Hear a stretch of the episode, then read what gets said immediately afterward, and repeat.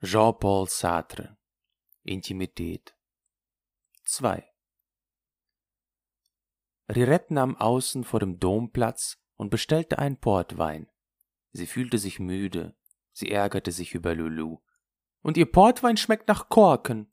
Lulu ist das egal, weil sie immer Kaffee bestellt, aber man kann doch nicht zur Aperitivzeit Kaffee bestellen. Hier bestellen sie den ganzen Tag Kaffee oder Milchkaffee, weil sie keinen Pfennig Geld haben.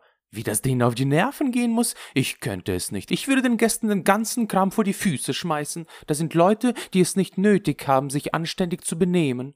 Ich verstehe nicht, warum sie sich immer in Montparnasse mit mir verabredet. Schließlich wäre es für sie genauso weit, wenn sie sich im Café de la Paix oder im Pampa mit mir träfe. Und für mich wäre es weniger weit bis zur Arbeit. Ich kann gar nicht sagen, wie es mich deprimiert, immer diese Gesichter hier zu sehen. Sobald ich eine Minute Zeit habe, muss ich hierher kommen. Draußen, da geht es noch, aber drin, da stinkt es nach schmutziger Wäsche. Ich mag keine verkrachten Typen. Und sogar draußen fühle ich mich fehl am Platze, weil ich ein bisschen auf mein Äußeres halte.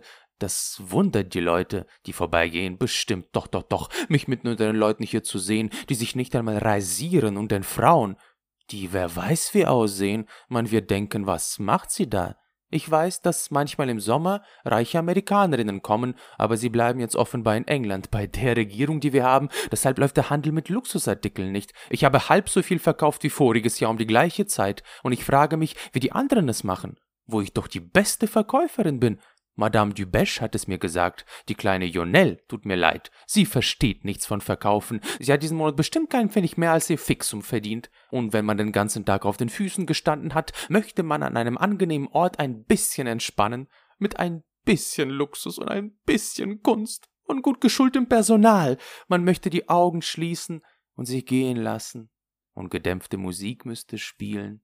Das dürfte doch nicht zu teuer sein, ab und zu ins Dancing der Ambassadeur zu gehen. Aber hier sind die Kellner dermaßen unverschämt. Man merkt, dass sie mit kleinen Leuten zu tun haben, außer dem kleinen Dunklen, der mich bedient. Er ist nett.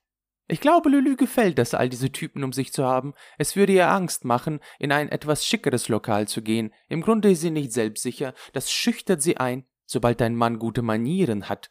Sie möchte Louis nicht. Naja, ich denke, hier kann sie sich wohlfühlen. Hier gibt es welche, die nicht einmal einen Kragen umhaben. Sie sehen wie Arme aus mit ihren Pfeifen. Und die Blicke, die sie einem zuwerfen, sie versuchen es nicht einmal zu verheimlichen. Man sieht, dass sie kein Geld haben, um sich Frauen zu leisten. Dabei sind sie doch im Viertel nicht gerade selten. Das ist ja sogar schon widerlich. Man könnte meinen, sie wollen einen auffressen, und sie wären nicht einmal imstande, es einem ein bisschen nett zu sagen, dass sie einen begehren, die Sache so zu drehen, dass sie einem schmeichelt. Der Kellner kam. Soll Ihr Portwein trocken sein? Ja, danke. Liebenswürdig setzte er hinzu, wie schön das Wetter ist. Es wurde aber auch Zeit, sagte Rirette. Das stimmt, man hätte meinen können, der Winter hört nie auf. Er ging und Rirette blickte ihm nach. Ich mag diesen Kellner, dachte sie. Er kennt seine Stellung, er ist nicht vertraulich, aber er hat immer ein freundliches Wort für mich, eine besondere kleine Aufmerksamkeit. Ein magerer und gebeugter junger Mann sah sie ununterbrochen an. Rirette zuckte mit den Achseln und drehte ihm den Rücken zu. Wenn man mit einer Frau flirten will, sollte man wenigstens saubere Wäsche anhaben. Das werde ich ihm antworten, wenn er mich anspricht. Ich frage mich, warum sie nicht fortgeht, Sie will Henri nicht unglücklich machen, das wäre ja noch schöner. Eine Frau hat doch nicht das Recht, ihr Leben an einen Impotenten wegzuwerfen. Rirette verabscheute Impotente, geradezu körperlich. Sie muss fortgehen, entschied sie. Ihr Glück steht auf dem Spiel. Ich werde ihr sagen, dass man nicht mit seinem Glück spielen darf. Lülü, Sie haben nicht das Recht, mit Ihrem Glück zu spielen. Ich werde ihr überhaupt nichts sagen. Es ist aus. Ich habe es ihr hundertmal gesagt. Man kann die Leute nicht zu dem Glück zwingen. Rirette fühlte eine große Leere im Kopf, weil sie so müde war. Sie sah den Portwein an, ganz klebrig in seinem Glas, wie ein flüssiges Sahnebonbon, und eine Stimme in ihr wiederholte Das Glück, das Glück. Und das war ein schönes Wort, rührend und ernst, und sie dachte, dass sie, wenn sie beim Wettbewerb der Paris Soir nach ihrer Meinung gefragt worden wäre, gesagt hätte, das sei das schönste Wort der Sprache. Hat einer daran gedacht, Sie haben gesagt Energie, Mut, aber nur weil es Männer sind. Es hätte eine Frau sein müssen, das können nur Frauen herausfinden. Man hätte zwei Preise gebraucht, einen für Männer und das schönste Wort wäre Ehre gewesen, einen für Frauen und ich hätte Glück gesagt, Ehre und Glück. Das passt gut zusammen. Wie amüsant. Ich werde ihr sagen, Lülü, Sie haben nicht das Recht, an Ihrem Glück vorbeizugehen. Ihr Glück, Lülü, Ihr Glück. Ich persönlich finde Pierre ausgezeichnet. Zum einen ist er ein richtiger Mann und außerdem ist er intelligent, was nie schaden kann. Er hat Geld, er wird dir jeden Wunsch von den Augen ablesen. Er gehört zu jenen Männern, die die kleinen Schwierigkeiten des Lebens aus dem Weg räumen können. Das ist angenehm für eine Frau. Ich habe es gern, wenn einer kommandieren kann. Das ist eine Nuance, aber er versteht es mit den Kellnern, den Obern zu sprechen. Man gehorcht ihm. Ich nenne das Format haben. Gerade das fehlt Henri vielleicht am meisten.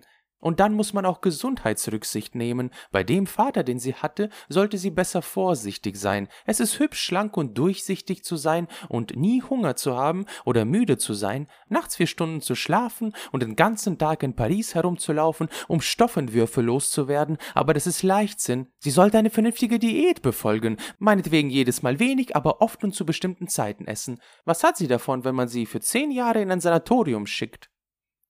Sie starrte ratlos auf die Uhr des Carrefour Montparnasse, deren Zeiger auf 11.20 Uhr standen.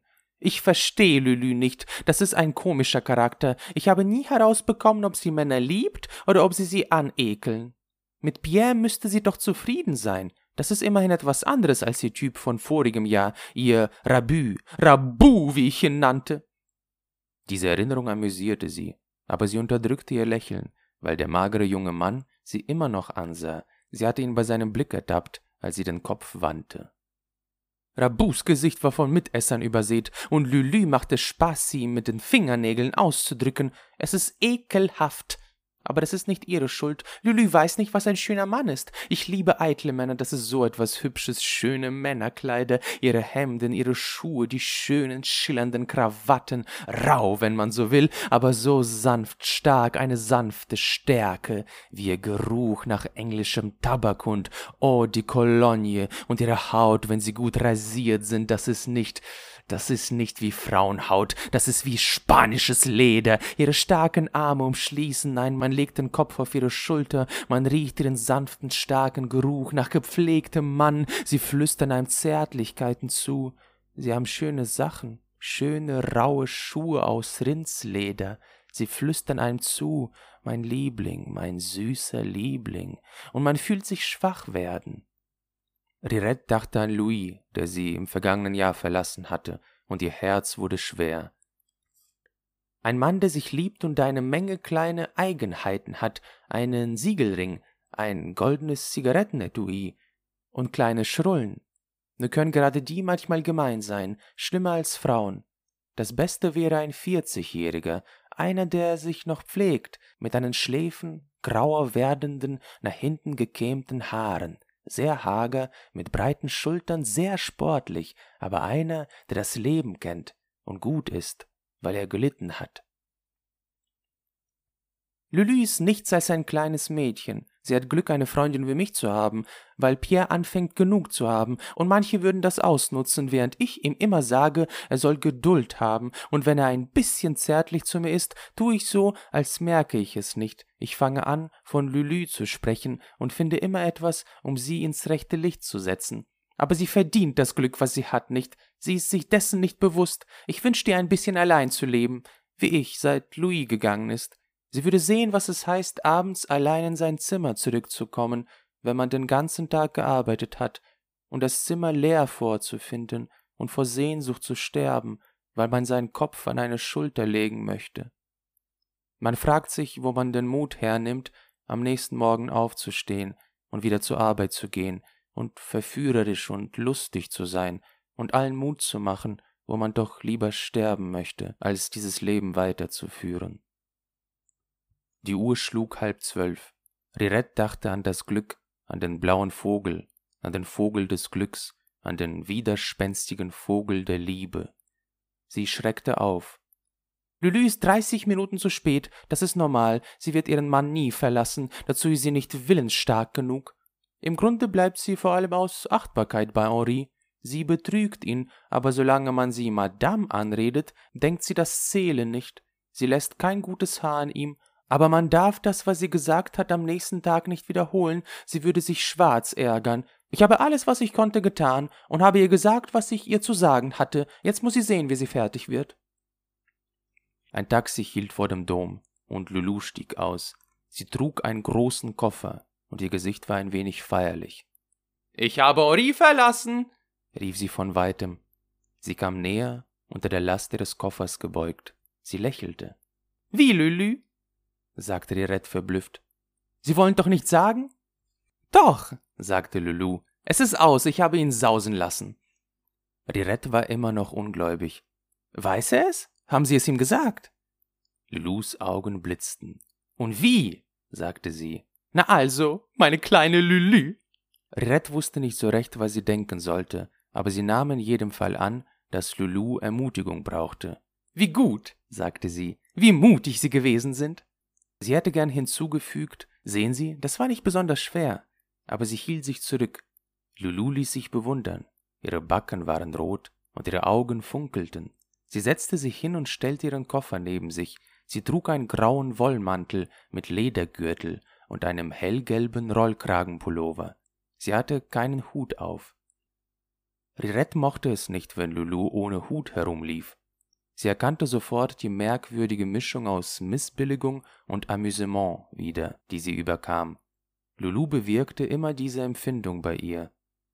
Was ich an ihr liebe, entschied Rirette, ist ihre Vitalität. Fünf Sekunden, sagte Lulu, und ich habe ihm gesagt, was ich auf dem Herzen habe. Er war wie vor den Kopf geschlagen. Ich kann's nicht fassen, sagte Rirette. Was ist denn in Sie gefahren, meine kleine Lülü? Sie sind ja wie ausgewechselt. Gestern Abend hätte ich meine Hand ins Feuer gelegt, da Sie ihn nicht verlassen würden. Es ist wegen meines kleinen Bruders. Bei mir kann er meinetwegen den Überlegenen machen, aber ich kann nicht leiden, dass er sich an meiner Familie vergreift. Wie ist es denn passiert? Wo ist der Kellner? sagte Lulu und rutschte auf ihrem Stuhl herum. Die Kellner im Dom sind nie da, wenn man sie ruft. Bedient uns der kleine Dunkle? Ja, sagte der Red. Wissen Sie, dass ich an ihm eine Eroberung gemacht habe? Ach, dann hüten Sie sich vor der Toilettendame. Er steckt die ganze Zeit mit ihr zusammen. Er macht ihr den Hof. Aber ich glaube, das ist ein Vorwand, um die Damen in die Toilette gehen zu sehen. Wenn sie herauskommen, blickt er ihnen in die Augen, damit sie rot werden. Ah, da fällt mir ein, entschuldigen Sie mich eine Minute, ich muss hinuntergehen und Pierre anrufen. Der wird ein Gesicht machen wenn Sie den Kellner sehen, bestellen Sie mir einen Milchkaffee. Ich bin in einer Minute zurück und erzähle Ihnen alles. Sie stand auf, ging ein paar Schritte und kam zu Rirette zurück. Ich bin sehr glücklich, meine kleine Rirette. Liebe Lülü, sagte Rirette und nahm ihre Hände. Lulu machte sich los und ging mit leichtem Schritt über die Terrasse. Rirette sah ihr nach. Das hätte ich ihr nie zugetraut, wie vergnügt sie ist, dachte sie ein bisschen schockiert. Das hat sie gut hingekriegt, ihren Mann sitzen zu lassen. Wenn sie auf mich gehört hätte, wäre es längst geschehen. Jedenfalls verdankt sie es mir. Eigentlich habe ich viel Einfluss auf sie. Lulu kam nach kurzer Zeit zurück. Pierre war sprachlos, sagte sie. Er wollte Einzelheiten wissen, aber die erzähle ich ihm nachher. Ich esse mit ihm zu Mittag. Er sagt, wir können vielleicht morgen Abend abreisen. Ich bin ja so glücklich, Lülü, sagte Rirette. Erzählen Sie schnell, haben Sie sich heute Nacht entschieden? Wissen Sie, ich habe nichts entschieden, sagte Lulu bescheiden. Das hat sich ganz von selbst entschieden. Sie klopfte nervös auf den Tisch. Kellner, Kellner! Der ärgert mich, dieser Kellner, ich möchte einen Milchkaffee. Rirette war schockiert. An Lulus Stelle und unter so ernsten Umständen hätte sie ihre Zeit nicht damit verloren, hinter einem Milchkaffee herzulaufen. Lulu ist ein reizendes Wesen, aber es ist erstaunlich, wie oberflächlich sie sein kann, wie ein Vogel. Lulu platzte vor Lachen. Wenn Sie Oris Gesicht gesehen hätten. Ich frage mich, was Ihre Mutter sagen wird, sagte Rirette ernst. Meine Mutter? Sie wird entzückt sein, sagte Lulu bestimmt. Er war unhöflich zu ihr. Wissen Sie, sie hatte ihn bis hier. Immer diese Vorwürfe, sie hätte mich schlecht erzogen, dass ich dies, dass ich das wäre, dass man merkte, dass ich in einem Laden aufgewachsen sei. Wissen Sie, was ich mit ihm gemacht habe, habe ich ein bisschen ihretwegen getan. Was ist denn passiert? Er hat Robert geohrfeigt. War Robert denn bei Ihnen? Ja, er ist heute Morgen vorbeigekommen, weil Mama ihn zu Gompe in die Lehre schicken will. Ich glaube, ich habe es ihm gesagt. Also ist er bei uns vorbeigekommen, als wir frühstückten, und Henri hat ihn geohrfeigt. Aber warum denn? fragte Rirette leicht gereizt. Sie konnte die Art, wie Lulu Geschichten erzählte, nicht ausstehen. Sie haben sich gestritten, sagte Lulu unbestimmt, und der Kleine hat sich nichts gefallen lassen. Er nimmt's mit ihm auf. Altes Arschloch, hat er zu ihm gesagt, mitten ins Gesicht. Weil Henri ihm schlecht erzogen genannt hatte. Natürlich, etwas anderes fällt ihm ja nicht ein. Ich habe mich kaputt gelacht. Da ist Henri aufgestanden, wir haben im Studio gefrühstückt und hat ihm eine geknallt. Ich hätte ihn umbringen können. Daraufhin sind sie gegangen? Gegangen? sagte Lulu erstaunt. Wohin? Ich dachte, in dem Moment hätten Sie ihn verlassen. Hören Sie, meine kleine Lülü, Sie müssen mir das der Reihe nach erzählen, sonst verstehe ich gar nichts. Sagen Sie, fügte sie argwöhnisch geworden hinzu, Sie haben ihn wirklich verlassen, das stimmt doch. Aber ja, das erkläre ich Ihnen doch seit einer Stunde. Gut, also Henri hat Robert geohrfeigt und dann? Dann, sagte Lulu, habe ich ihn auf den Balkon gesperrt. Zu komisch, er war noch im Schlafanzug. Er klopfte gegen das Fenster, wagte aber nicht die Scheibe einzuschlagen, weil er vor Geiz stinkt. Ich an seiner Stelle, ich hätte alles kaputtgeschlagen, sogar wenn meine Hände dadurch geblutet hätten, und dann sind die Taxiers vorbeigekommen. Da hat er mir durchs Fenster zugelächelt, er tat so, als wäre es ein Scherz. Der Kellner ging vorbei. Lulu fasste ihn am Arm. Na, da sind Sie ja, Kellner. Würde es Ihnen etwas ausmachen, mir einen Milchkaffee zu bringen? Rirette war verlegen und lächelte dem Kellner verständnissinnig zu, aber der Kellner blieb düster und verbeugte sich mit vorwurfsvoller Unterwürfigkeit. Rirette war Lulu ein wenig böse. Sie fand nie den richtigen Ton mit Untergebenen, mal war sie zu vertraulich, mal zu anspruchsvoll und schroff. Lulu fing an zu lachen. Ich lache, weil ich Henri im Schlafanzug auf dem Balkon vor mir sehe. Er zittert vor Kälte. Wissen Sie, wie ich es fertiggebracht habe, ihn auszusperren? Er war hinten im Studio. Robert weinte und er hielt eine Gardinenpredigt. Ich habe die Balkontür aufgemacht und habe gesagt: Sieh mal, Henri, ein Taxi hat die Blumenverkäuferin umgefahren. Er hat sich neben mich gestellt. Er mag die Blumenverkäuferin, weil sie ihm gesagt hat, dass sie Schweizerin ist, und er glaubt, sie ist verliebt in ihn. Wo denn, wo denn? sagte er. Ich bin ins Zimmer zurückgeschlichen und habe die Balkontür zugemacht. Ich habe ihm durch die Scheibe zugerufen Das soll dir eine Lehre dafür sein, dass du meinen Bruder gemein behandelst. Ich habe ihn länger als eine Stunde auf dem Balkon gelassen. Er sah uns mit runden Augen an. Er war schwarz vor Wut. Ich steckte ihm die Zunge heraus und gab Robert Bonbons. Danach habe ich meine Sachen ins Studio geholt und habe mich vor Robert angezogen, weil ich weiß, dass Ori das nicht ausstehen kann. Robert küsste mich auf die Arme und den Hals wie ein kleiner Mann. Er ist reizend. Wir taten so, als wäre Ori nicht da. Darüber habe ich vergessen, mich zu waschen. Und der andere hinter der Fensterscheibe, das ist zu komisch, sagte Rirette und lachte schallend. Lulu hörte auf zu lachen. Ich habe Angst, dass er sich erkältet hat, sagte sie ernst. In der Wut denkt man nicht nach. Vergnügt fuhr sie fort.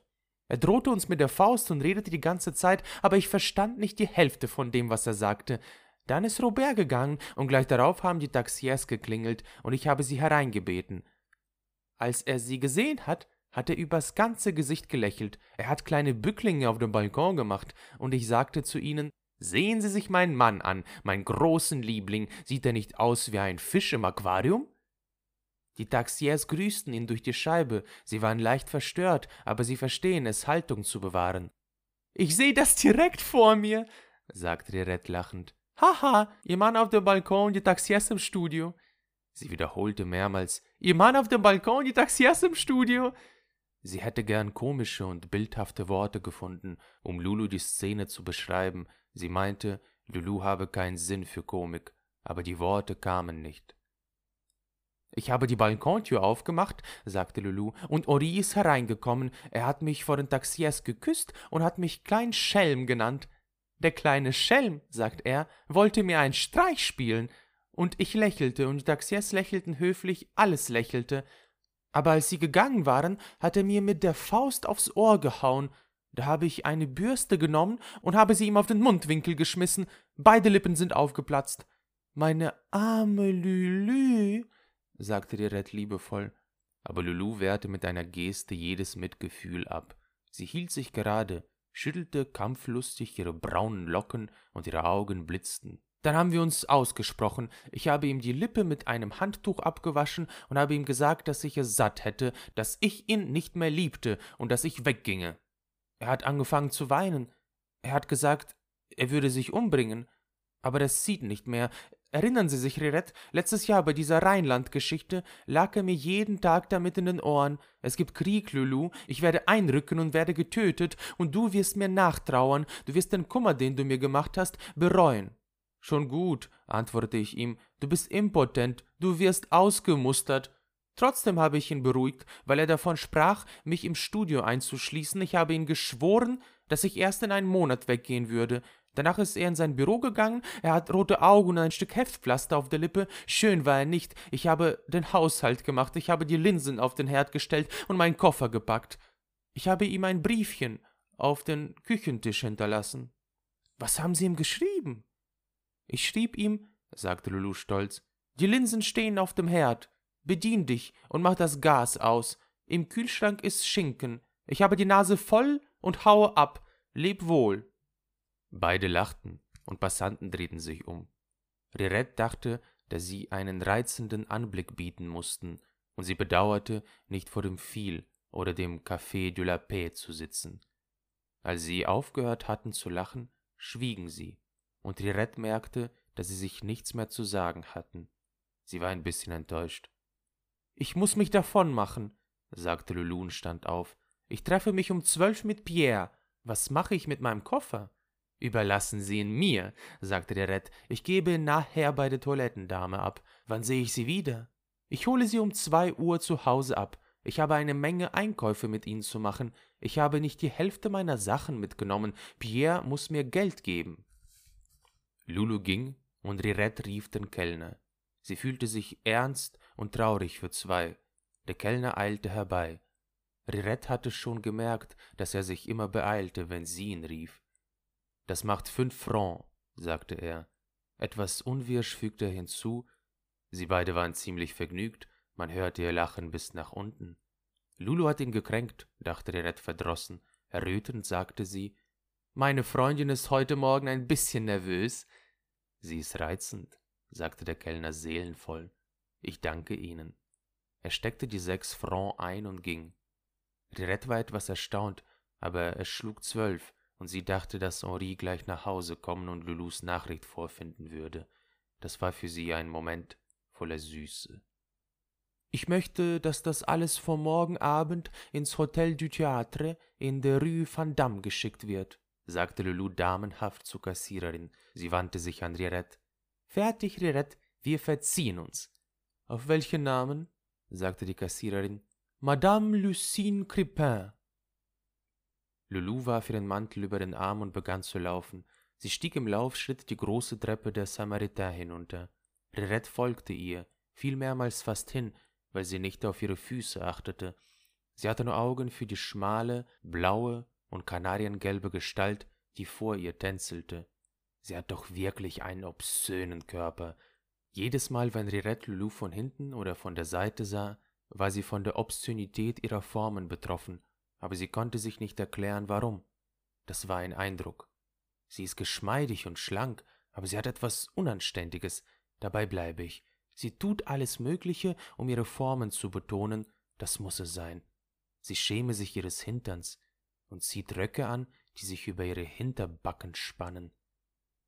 Er ist klein, ihr Hintern, mag sein viel kleiner als meiner, aber er fällt umso mehr auf. Er ist ganz rund unter ihrer dünnen Hüfte, er füllt den Rock gut aus, wie hineingegossen, und außerdem tänzelt er. Lulu drehte sich um, und sie lächelten sich an. Red dachte mit einer Mischung von Missbilligung und Schwärmerei an den aufdringlichen Körper ihrer Freundin. Spitze kleine Brüste, glattes, ganz gelbes Fleisch. Wenn man es berührte, hätte man schwören können, es sei Gummi, lange Schenkel, ein langer, verderbter Körper mit langen Gliedern. der Körper einer Negerin, die Rumba tanzt. Neben der Drehtür zeigte ein Spiegel Rirette ihre eigenen fülligen Formen. Ich bin sportlich, dachte sie und nahm Lulus Arm. Sie wirkt mehr als ich, wenn wir angezogen sind, aber nackt bin ich bestimmt besser als sie. Sie schwiegen einen Moment, dann sagte Lulu, Pierre ist reizend gewesen, Sie sind auch reizend gewesen, Rirette, ich bin Ihnen beiden sehr dankbar. Sie hatte das mit gezwungener Miene gesagt, aber Rirette achtete nicht darauf. Lulu hatte es nie verstanden, sich zu bedanken, sie war zu schüchtern.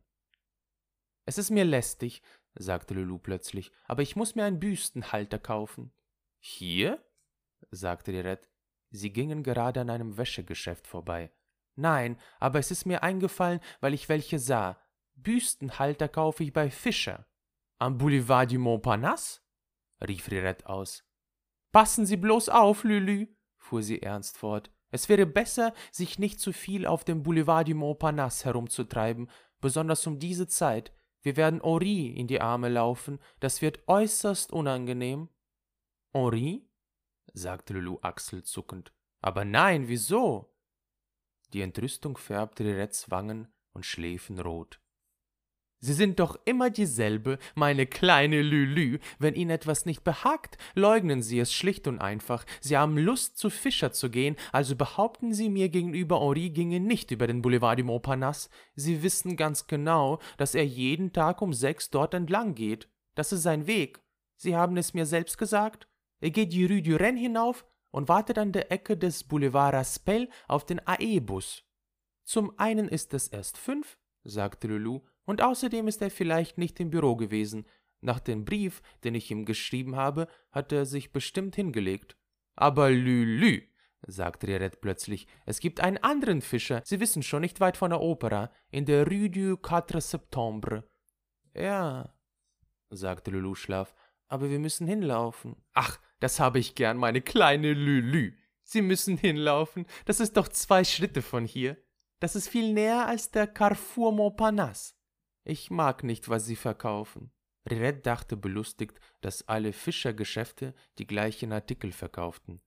Aber Lulu stellte sich manchmal unbegreiflich stur. Henri war unbestreitbar der Mensch, dem zu begegnen sie im Moment am wenigsten Lust hatte, und man hätte meinen können, sie liefe ihm absichtlich in die Arme. Na gut, sagte sie nachsichtig, gehen wir nach Montparnasse. Außerdem ist Henri so groß, dass wir ihn bemerken, bevor er uns sieht. Und wenn schon, sagte Lulu. Wenn wir ihn treffen, treffen wir ihn eben. Das ist alles. Er wird uns nicht auffressen. Lulu wollte unbedingt zu Fuß nach Montparnasse gehen. Sie sagte, sie brauche Luft. Sie gingen die Rue du Seine entlang, dann die Rue de l'Odéon und die Rue du Vaugirard. Rirette lobte Pierre und wies Lulu darauf hin, wie tadellos er sich in dieser Lage benommen hätte. Wie ich Paris liebe, sagte Lulu, wie werde ich Sehnsucht danach haben. Seien Sie doch still, Lülü, wenn ich bedenke, dass Sie das Glück haben, nach Nizza zu fahren und dass Sie sich nach Paris sehnen. Lulu antwortete nicht. Sie fing an, traurig und suchend nach rechts und links zu blicken. Als sie Fischers Geschäft verließen, hörten sie es sechs Uhr schlagen.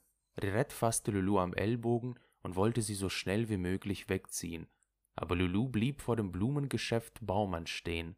Sehen Sie sich diese Azaleen an, meine kleine Rirette. Wenn ich einen schönen Salon hätte, würde ich überall welche hinstellen. Ich mag keine Topfblumen, sagte Rirette. Sie war aufgebracht. Sie drehte den Kopf in Richtung Rue du Rennes, und natürlich sah sie nach einer Minute die blöde große Gestalt Henris auftauchen.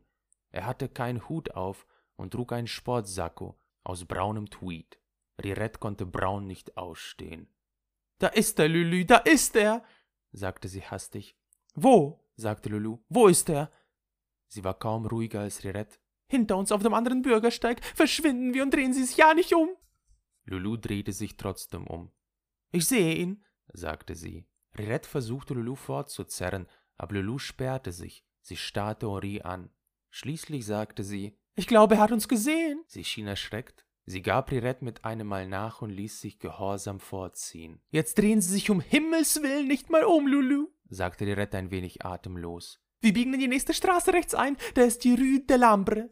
Sie gingen sehr schnell und stießen mit Passanten an.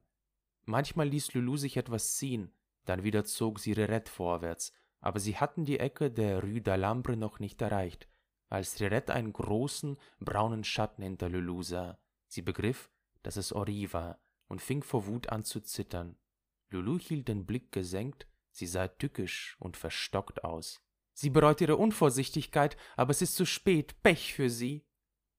Sie beschleunigten den Schritt, Henri folgte ihnen, ohne ein Wort zu sagen. Sie gingen an der Rue de Lambre vorbei und weiter in Richtung Observatoire. Rirette hörte Henris Schuhe knarren.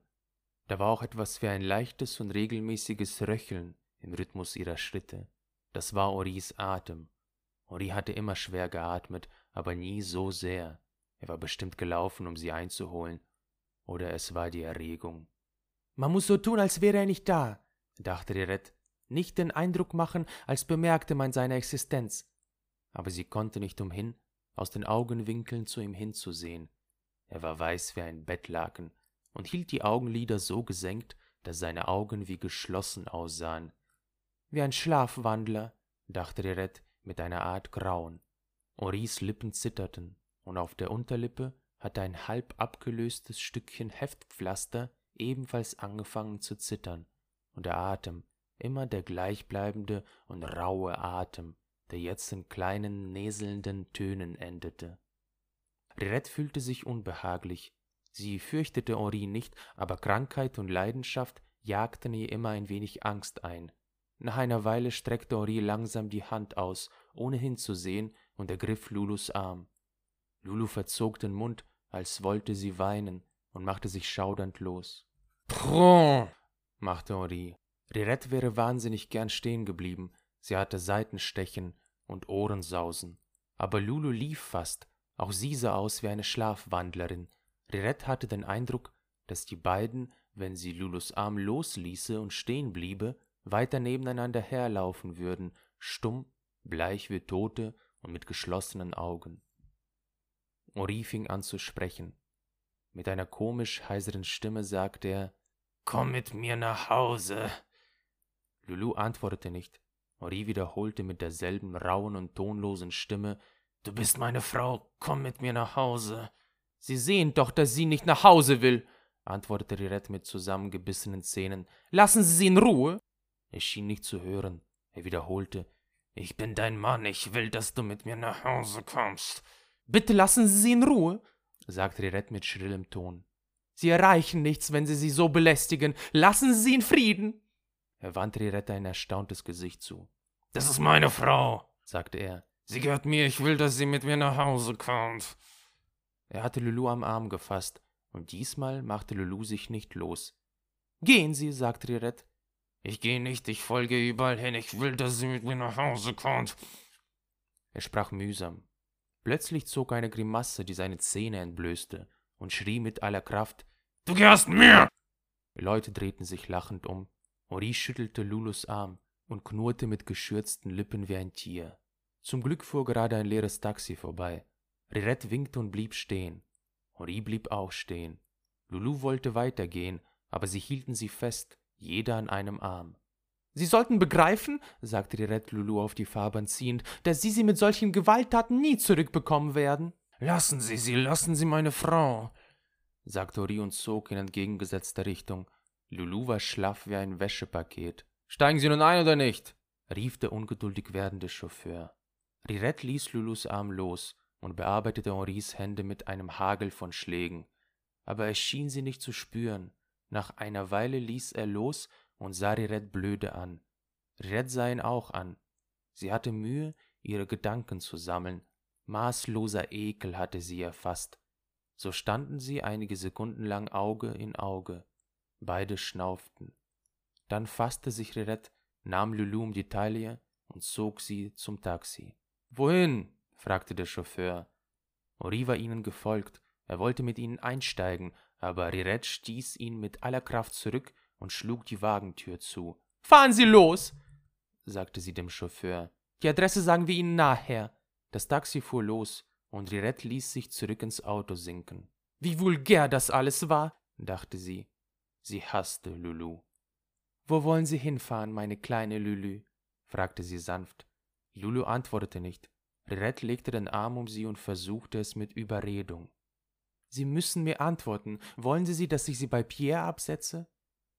Lulu machte eine Bewegung, die Rirette als Bejahung auffasste. Sie beugte sich vor. Rue du Massin, Nummer 11. Als Rirette sich umwandte, sah Lulu sie komisch an. Was ist? setzte Rirette an. Ich hasse sie, heulte Lulu. Ich hasse Pierre, ich hasse Henri. Was seid ihr alle hinter mir her? Ihr quält mich. Sie brach je ab und ihr Gesicht löste sich auf. Weinen Sie nur, sagte Rirette mit ruhiger Würde. Weinen Sie, das wird Ihnen gut tun. Lulu beugte sich nach vorn und fing an zu schluchzen. Rirette nahm sie in die Arme und drückte sie an sich. Von Zeit zu Zeit streichelte sie ihr über die Haare, aber innerlich fühlte sie sich kalt und verächtlich. Als das Auto anhielt, hatte Lulu sich beruhigt. Sie trocknete ihre Augen und puderte sich. Entschuldigen Sie, sagte sie nett. Das waren die Nerven. Ich konnte es nicht ertragen, ihn in diesem Zustand zu sehen. Es tat mir weh. Er sah aus wie ein Orangutan, sagte Rirette wieder aufgeheitert. Lulu lächelte. Wann sehe ich Sie wieder? fragte Rirette. Oh, nicht vor morgen. Wissen Sie, dass Pierre mich wegen seiner Mutter nicht bei sich unterbringen kann? Ich wohne im Hotel du Théâtre.